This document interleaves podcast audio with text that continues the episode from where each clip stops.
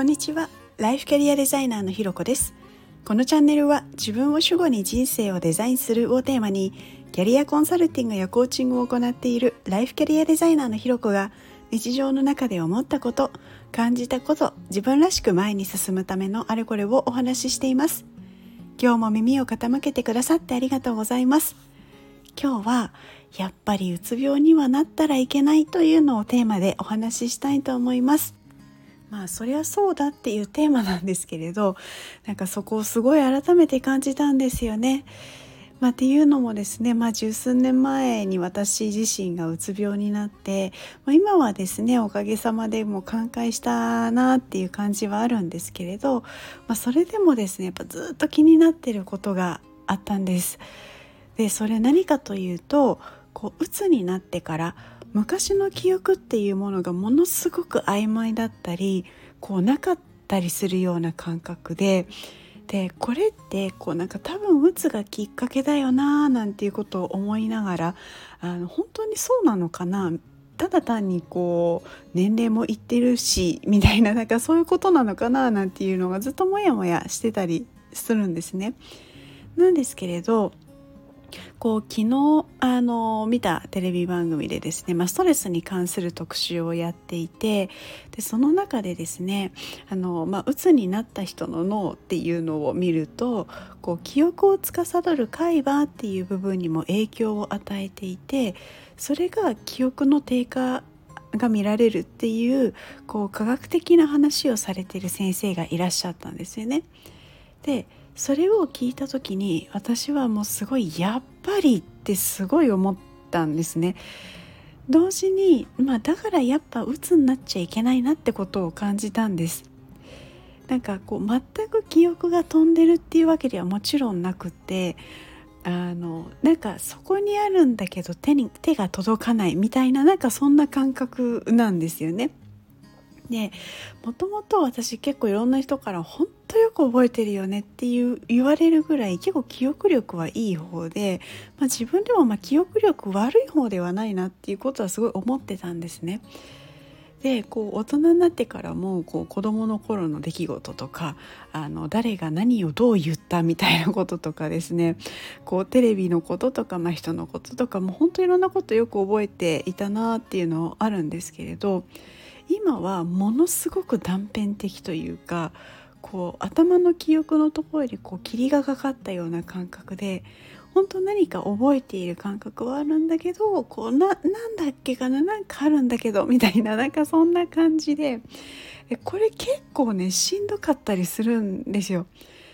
で例えばこう誰かとお話をしていてこう、ね、昔の CM こんなのあったよねとかこんなドラマのシーンでこの主人公がこういう話をしてて超感動したみたいな話をしていてもなんかうっすら記憶にあるしあなんかそんなことあったなみたいなのがあの知ってるは知ってるんだけどあれ何だったっけかなみたいなこうそういうのがあってこう一緒に盛り上がれない感じとかもあってなんかそういう時が一番なんかしんどいななんていうことを感じたりするんですよね。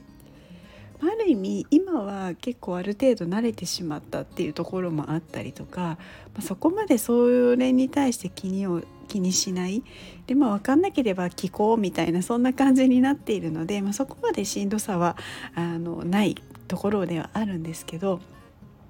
こうただねまだやっぱ解明されてないっていうところも多いのがうつ病だったりするようなのでやっぱならないっていうのが一番じゃないですか。でじゃあその今の自分がそうなる前の私に何て声をかけるのかっていうふうに思った時に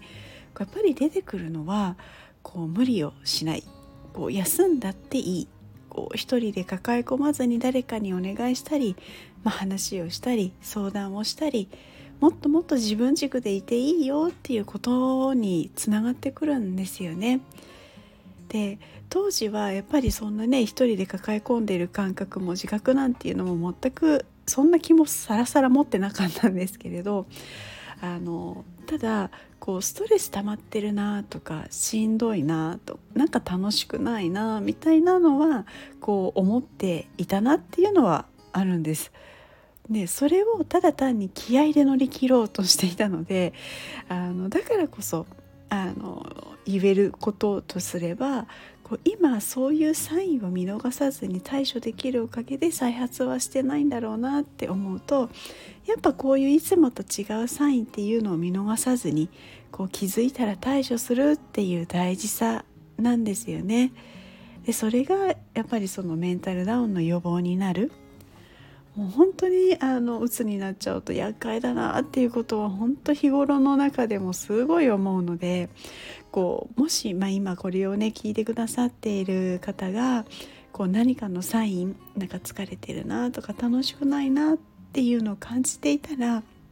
こう無理せずに、まあ、誰かとお話をしたりなんか好きな動画を思いっきり見たりとか、まあ、休んだり美味しいものを食べたり好きなとこ行くみたいな感じでもう本当に自分に優しくなってあげてほしいなっていうことを思います。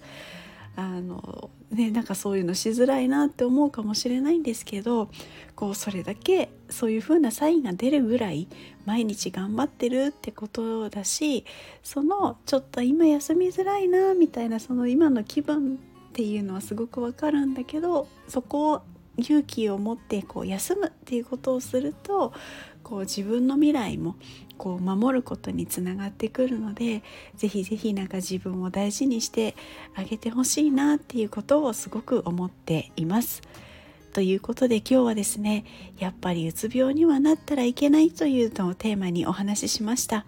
ここまで聞いてくださってありがとうございます。いいねコメントレターフォローいただけるととっても励みになります。よろしくお願いします。それではまた次回お会いしましょう。